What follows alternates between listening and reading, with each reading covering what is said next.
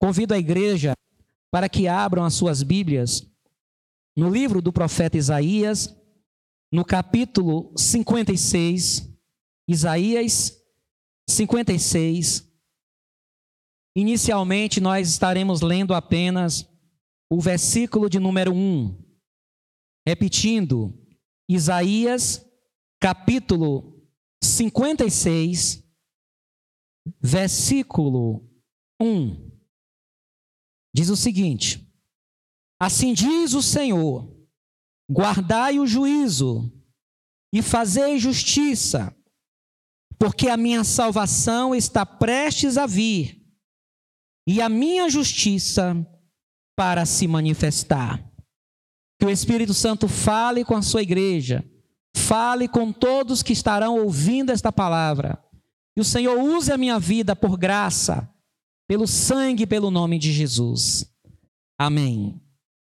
Na história da minha vida, na minha caminhada com Cristo, todas as vezes que o Espírito Santo me conduziu para estar lendo esse texto, é porque estava próximo uma grande vitória que eu estava precisando receber.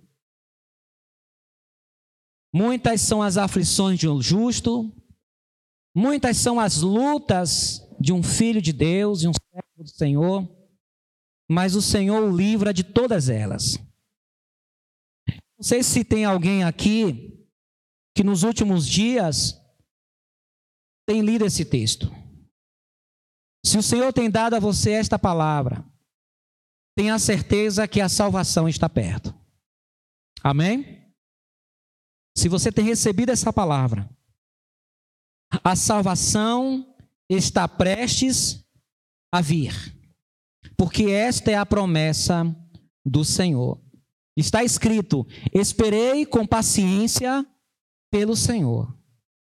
Ele se inclinou para mim e ouviu o meu clamor. Lá no livro de Abacuque diz: Se tardar, espere, porque certamente virá, não tardará. A vitória, ela é certa para aqueles que esperam no Senhor. E o profeta aqui está sendo usado pelo Espírito de Deus para falar ao povo de Israel, ao povo de Israel que estava no cativeiro babilônico. Já havia muitos anos e eles estavam cansados de viver naquela condição, cansados de viver escravo, de viver em terra estranha. Eles estavam ali cansados. E o Senhor é um Deus que consola o seu povo. Em Isaías 40 diz: Consolai, consolai o meu povo. E o consolo que o profeta traz é dizendo que a salvação está prestes a vir. Bendito é o nome do Senhor. E o povo estava recebendo essa mensagem. No capítulo 55, no versículo capítulo 55, versículo 10 a 13, Deus já vinha falando queria fazer algo pelo seu povo. Irmãos, há tempo de prova, mas há tempo de vitória. Você que está passando lutas, você que está com o sentimento de que está tudo, todo mundo está caindo sobre, sobre a sua cabeça, está abatido. Talvez as coisas estejam dando, tudo errado. A salvação está prestes a vir. Amém? E eu profetizo na autoridade no nome de Jesus que a partir de hoje, aqueles que a vitória está perto, o Espírito Santo vai te começar a te conduzir a ler esse texto. A partir de hoje você vai começar a ler esse texto várias vezes na sua vida, como um sinal de que Deus está dizendo, está perto da sua, a sua vitória, a sua salvação. Em Isaías 55, no versículo 10 diz: Porque assim como desce a chuva e a neve dos céus, e para lá não tornam, mas regam a terra, e a fazem produzir e brotar, e dar semente ao semeador, e pão ao que come, assim será a minha palavra que sair da minha boca, ela não voltará para mim vazia, antes fará o que me apraz, e prosperará naquilo para que a enviei. Porque com alegria saireis, e em paz sereis guiados. Os montes e os outeiros romperão em cântico diante de vós e todas as árvores do campo baterão palmas. Em lugar do espinheiro crescerá a faia, e em lugar da sassa crescerá a murta. O que será para o Senhor por nome e por sinal eterno, que nunca se apagará. Assim diz o Senhor: guardai o juízo e fazei justiça porque a minha salvação está prestes a vir e a minha justiça para se manifestar. Aleluia! Bendito é o nome do Senhor. O Senhor está dizendo: Eu estou trazendo a minha salvação. Era uma promessa para o povo de Israel que se cumpriu. Esta promessa se cumpriu na vida do povo de Judá ela se cumpriu na vida, na minha vida, nas vezes que Deus me deu esta palavra. E ela tem se cumprido na vida de milhões de homens e mulheres que têm esperado no Senhor a salvação para suas lutas. Mas o Senhor, além de avisar que a salvação está prestes a vir, ele faz uma advertência ele faz uma recomendação. Ele diz: guardai o juízo e fazer justiça. Porque a minha salvação está prestes a vir e a minha justiça para se manifestar. Enquanto essa salvação está a caminho, o Senhor chama seu povo a continuar praticando o que é certo, a praticando o juízo, o juízo é respeitando aquilo que foi determinado pelo Senhor na Sua palavra. E fazer justiça é, co é colocar em prática aquilo que é reto aos olhos do Senhor. Infelizmente, alguns, diante de uma pseudo-demora das bênçãos de Deus, se enfraquece, desanima, e para de praticar o que é fiel ao Senhor, o que é agradável ao Senhor. E o Senhor estava dizendo para o seu povo: não se enfraqueça, não desanime de seguir o meu caminho, não desanime de estar na minha presença, de guardar a minha palavra, de guardar a minha lei, porque a minha salvação está perto. Certamente há muitos aqui que estão atravessando lutas das mais variadas. E essas lutas enfraquece, desanima, desmotiva. Alguns, como Pedro, diz: "Vou pescar". Pedro, quando ele falhou com o Senhor, quando ele fracassou naquilo que ele afirmou que faria para Jesus, ele fica tão frustrado que ele diz: Eu vou pescar. Ele volta a fazer tudo aquilo que um dia o Senhor o chamou para deixar de fazer. Diante de lutas, de frustrações, nós temos a tendência de recuar, de desistir. E o Senhor está dizendo: mantenha, guarde o juízo e faça justiça, porque a minha salvação está prestes a vir e a minha justiça para se manifestar. E o Senhor dá uma orientação. Eu quero falar que esse texto porque também tem algumas informações teológicas aqui importantes para a igreja. E no versículo 2 diz: Bem-aventurado o homem que fizer isto, manter justiça, guardar justi o juízo e fazer justiça, é explicado nos versículos seguintes. Bem-aventurado o homem que fizer isto, o filho do homem que lançar mão disto, que se guarda de profanar o sábado e guarda a sua mão de fazer algum mal. Para o leigo, para a pessoa que não tem uma compreensão plena das escrituras sagradas, da teologia, que não compreende o período da lei e o período da graça, é muito fácil ler esse texto e dizer: está vendo aí? Nós temos que guardar o sábado. Sabemos que tem grupos que guardam o sábado.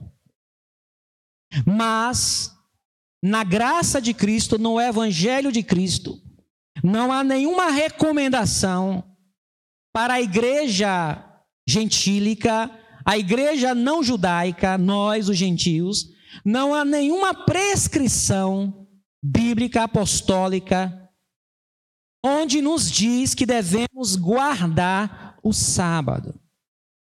O sábado no Antigo Testamento, ele foi estabelecido como um sinal entre Deus e o povo de Israel. O sábado é algo entre Deus e Israel. Não há sobre nós, igreja do Senhor, gentios de outros povos, uma exigência para guardar o sábado. O próprio Jesus ele deixou os seus discípulos muito livres no sábado, e Jesus e os discípulos foram criticados pelos fariseus e saduceus. E o Senhor diz que ele é maior do que o sábado. A igreja de Cristo não guarda o dia de sábado. A igreja de Cristo não guarda também o domingo. O domingo é um dia que relembramos a ressurreição de Cristo e as suas aparições. Mas a igreja de Cristo não guarda sábado e nem domingo, queridos. Amém? A igreja de Cristo, os servos do Senhor, respeita os dias que a comunidade determina para culto. Se você pertence a uma comunidade que os dias de culto como nós aqui, quarta e domingo. Então, como servo do Senhor, você vai respeitar essas determinações que a comunidade estabeleceu para culto solene. Mas nós não guardamos dia nenhum, nós guardamos o nome de Jesus sobre as nossas vidas. Amém? Mas aqui, nesse texto, Guardar o sábado era o símbolo visível do compromisso do povo com o Senhor. Então Deus esperava que o povo de Israel, em meio às lutas, permanecessem fiéis ao Senhor e, mesmo no cativeiro babilônico, respeitasse a aliança deles com o Senhor e guardasse o sábado. O sábado aqui é um símbolo social, visível, do compromisso do povo com o Senhor.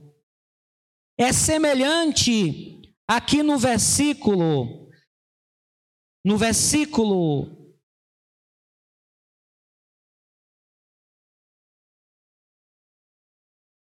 Vamos ler versículo 6.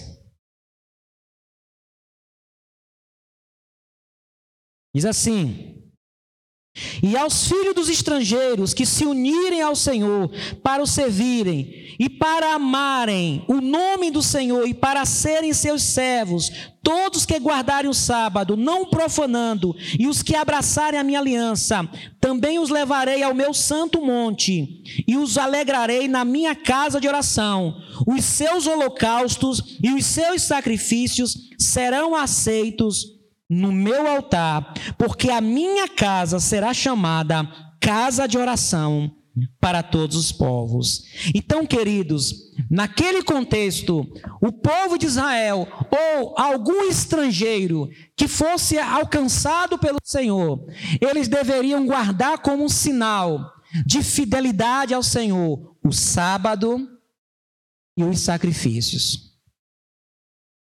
E enquanto eles cumprissem aquela exigência do Senhor, o Senhor estava trabalhando em seu favor.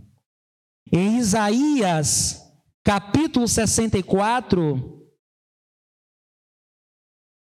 versículo 4. Mais uma vez Deus está falando o seu povo. A partir de Isaías 40, você vai perceber nas profecias Deus consolando o seu povo e Deus avisando que a salvação estava chegando.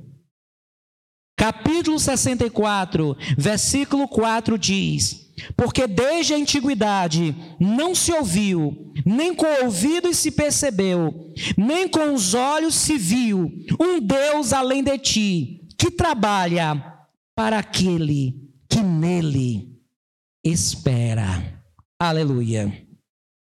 Então, queridos, o Senhor está falando à sua igreja nesta noite que a salvação está prestes a vir. A vitória de alguns aqui está muito perto. A de outros vai demorar mais um tempo. Mas o Senhor diz: se tardar, espera, porque certamente virá, não tardará. Eu creio que Deus tem para mim uma grande bênção que eu tenho pedido ao Senhor, porque o Senhor já começou a me guiar pelo seu espírito a ler essa palavra. Essa palavra tocou no meu coração e eu desejei compartilhar com os irmãos, para que os irmãos também recebam a salvação, as bênçãos que vêm do Senhor. Amém? E o Senhor promete, no versículo 3, e não fale o filho do estrangeiro, que se houver unido ao Senhor, dizendo: Certamente o Senhor me separará do seu povo. Nem tampouco diga o eunuco: Eis que sou uma árvore seca. Queridos, eu acho que os irmãos já tiveram esse sentimento. Eu já tive. Tem um momento na nossa vida que a gente está em tanta em luta que a gente chega a pensar que Deus não está gostando mais da gente. Já tiver sentimento? Poxa, Deus não está gostando mais de mim. Parece que Deus me abandonou. Parece que o Senhor não liga mais para mim. Eu já tive esse sentimento. Foi apenas um sentimento. O fato de a gente sentir algo não quer dizer que é verdade, mas é um sentimento. E o Senhor está dizendo: aqueles que esperam em mim e permanece fiel, eu vou atender. O estrangeiro, versículo 3: E não fale o filho do estrangeiro, que se houver unido ao Senhor, dizendo: Certamente o Senhor me separará do, do seu povo. Não diga aquele que não é israelita: Ah, o Senhor não vai me querer, não. Ah, o Senhor não se importa para comigo, não. Se tiver alguém aqui com esse sentimento, achando que Deus não está olhando para você, achando que o Senhor não se importa com você, não é verdade. Persevere servindo ao Senhor. Porque às vezes, irmãos, a gente não consegue ouvir a voz de Deus. Às vezes, na luta, você ora e parece que Deus não responde. Você abre a Bíblia, não vem nada. E as coisas não mudam. E para alguns, as coisas vão piorando. É uma prova, irmãos. E a gente, num momento de tristeza, chega a pensar de que Deus me abandonou. O Senhor não liga para mim. O Senhor não me ama mais. No início do ano eu estava atendendo uma jovem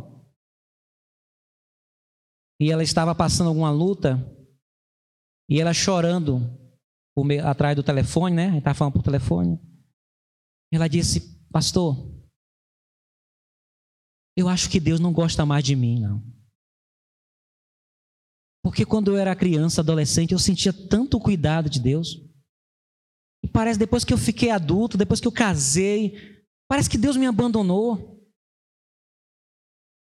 Eu falei, é impressão sua. É porque você está crescendo. Quando a gente está crescendo, Deus muda a maneira de se relacionar conosco. É igual nossos filhos. Os nossos filhos são pequenos, a gente denga ele. Vem cá, né? A gente faz tudo aqui. Mas quando eles ficam adultos, a gente muda a nossa relação com eles, mas não deixa de amá-los. Talvez você está experimentando que algo mudou entre você e Deus. Não é que o Senhor desistiu de você, mas talvez a sua relação mudou porque você está crescendo em meio às lutas. Lá em Isaías 49, o povo estava tendo esse sentimento, esse sentimento de abandono, esse sentimento de que Deus não amava, que Deus não se importava. Isaías, perdão, Isaías 49, versículo 14. Isaías 49, 14 diz: Porém, Sião diz: Já me desamparou o Senhor, e o meu Senhor se esqueceu de mim. Está vendo? O povo estava lá na luta, esperando a vitória do Senhor, e a vitória não vinha. E eles começaram a ficar tristes porque as coisas não mudavam, nada acontecia. E eles começaram a desenvolver um sentimento de que Deus havia desamparado suas vidas, de que o Senhor havia se esquecido deles. Se você já teve esse sentimento, não esconda, diga para Deus: Senhor, eu quero te pedir perdão, mas eu cheguei a achar de que o Senhor me desamparou. Porque Deus se agrada da verdade no íntimo. Mas no versículo 15, a partir do versículo 15, Deus, através do seu profeta, ele fala ao coração do seu povo. Isaías 49, 15 diz: Porventura pode uma mulher esquecer-se tanto de seu filho que cria, que não se compadeça dele, do filho do seu ventre? Mas ainda que esta se esquecesse dele, contudo, eu não me esquecerei de ti. Eis que nas palmas das minhas mãos eu te gravei, os teus muros estão continuamente diante de mim. Os teus filhos apressadamente virão mas os teus destruidores e os teus assoladores sairão do meio de ti. Levanta os teus olhos ao redor e olha, todos estes que se ajuntam vêm a ti. Vivo eu, diz o Senhor, que de todos estes te vestirás como de ornamento e te cingirás deles como noiva. Aleluia. O Senhor está dizendo: permaneça fiel. Não desista de ser fiel ao Senhor. Mantenha o juízo, mantenha a retidão. Mantenha seu serviço ao Senhor. Mantenha seu compromisso com o Senhor. Não seja daqueles que desistem. Nós estamos num período de existência, de apostasia. As pessoas estão abandonando a fé. O Senhor fala da parábola, né? Do semeador. Daqueles que diante das lutas desistem. Abra sua Bíblia em Mateus capítulo 13. Mateus capítulo 13.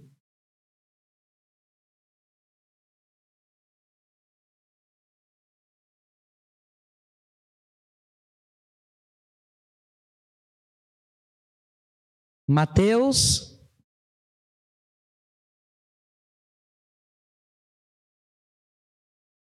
capítulo 13, versículo 20 e 21. o que foi semeado em pedregais é o que ouve a palavra e logo a recebe com alegria, mas não tem raiz em si mesmo, antes é de pouca duração. E chegada a angústia e a perseguição por causa da palavra, logo se ofende. Persevere no Senhor. Mantenha a retidão. Aquele que leva a preciosa semente andando e chorando, voltará sem dúvida, com júbilo, trazendo a sua colheita. Eu lembro de um casal que manteve sua fidelidade ao Senhor, mesmo Deus não lhe dando a promessa. Zacarias e Isabel. Abra sua Bíblia em Lucas, capítulo 1. Zacarias e Isabel. Ele é um exemplo de que, mesmo que a salvação não venha, mesmo que a resposta não venha, o servo continua servo. A serva de Deus continua serva. Ser fiel até a morte. E dar-te-ei a coroa da vida. Lucas capítulo 1, versículo 5. Existiu no tempo de Herodes, rei da Judéia, certo sacerdote chamado Zacarias, da ordem de Abias, e cuja mulher era das filhas de Arão, e o seu nome era Isabel. E eram ambos justos perante Deus andando sem repreensão em todos os mandamentos e preceitos do Senhor. Eles certamente leram Isaías 56 e o Senhor diz: continue mantendo o juízo e fazendo justiça. Versículo 7. E não tinham filhos porque Isabel era estéril e ambos eram avançados em idade. Eu fico imaginando eles tendo casado cedo, jovens, e passou toda a vida sonhando em ter um filho. E o Senhor não dava o filho. O Senhor não lhes dava o filho. E eles foram envelhecendo. E certamente havia tristeza no coração daquele casal.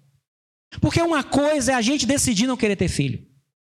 Mas quando a gente descobre que não pode ter filho, é uma luta. Eu estava assistindo hoje um filme com meu filho, onde o personagem do filme faltou água. Ele estava no deserto, quebrou o carro e acabou a água. Eu falei: Olha, Lucas, ele vai passar a sentir sede só porque ele descobre que não tem água. Porque se ele tivesse certeza que tinha água ali, ele nem ligava para beber água. Mas quando percebe que não tem água, aí sente sede. Nós somos assim. E eles foram atravessando toda a sua vida sem Deus atender a sua petição. Mas eles foram fiéis ao Senhor. Mas Deus sabe o dia, a hora Deus está é, separando a sua vitória para um momento especial. Aqui nessa igreja já tem testemunho de pessoas que não podia ter filho. Já tem história de estéreo que gerou filhos. Porque ele faz que a, que a estéreo seja alegre, mãe de filhos. Mas, Senhor, mas já está velho. E certamente era essa a preocupação de Zacarias. Versículo 7. E não tinham filhos, porque Isabel era estéril, e ambos eram avançados em idade. Idade. E aconteceu que, exercendo ele o sacerdócio diante de Deus, na ordem da sua turma, ele continuou cumprindo a sua função. Ele era um sacerdote. Segundo o costume sacerdotal, versículo 9: coube-lhe em sorte entrar no templo do Senhor para oferecer o incenso. E toda a multidão do povo estava fora, orando a hora do incenso. E um anjo do Senhor lhe apareceu posto em pé, à direita do altar do incenso. E Zacarias, vendo, turbou-se, caiu temor sobre ele. Mas o anjo lhe disse: Zacarias, não temas, porque a tua oração foi ouvida, e Isabel, tua mulher, te dará à luz um filho, e chamarás o seu nome João. E terás prazer e alegria, e muitos se alegrarão no seu nascimento. A salvação está prestes a vir. Hoje de manhã nós louvamos o Senhor com um hino que diz: Tens o meu mundo em tuas mãos, Senhor. Deus, Ele é poderoso para fazer infinitamente mais, além daquilo que pedimos ou pensamos. Descansa no Senhor. Guarde o juízo, a lei, a palavra, Guarde as determinações do Senhor. Faça justiça. Porque a salvação dele está prestes a vir. Amém? Deus abençoe os irmãos. Fiquemos em pé e vamos estar orando ao Senhor nesse momento. Maravilhoso Deus, te glorificamos pela tua presença neste culto.